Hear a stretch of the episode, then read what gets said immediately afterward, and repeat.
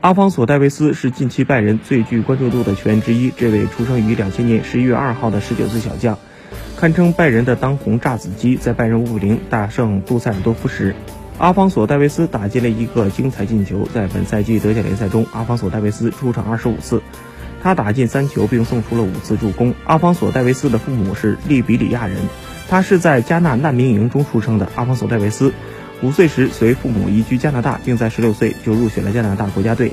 阿方索·戴维斯十七岁加盟拜仁，如今已经被视为足坛下一代超巨的强力候选人了。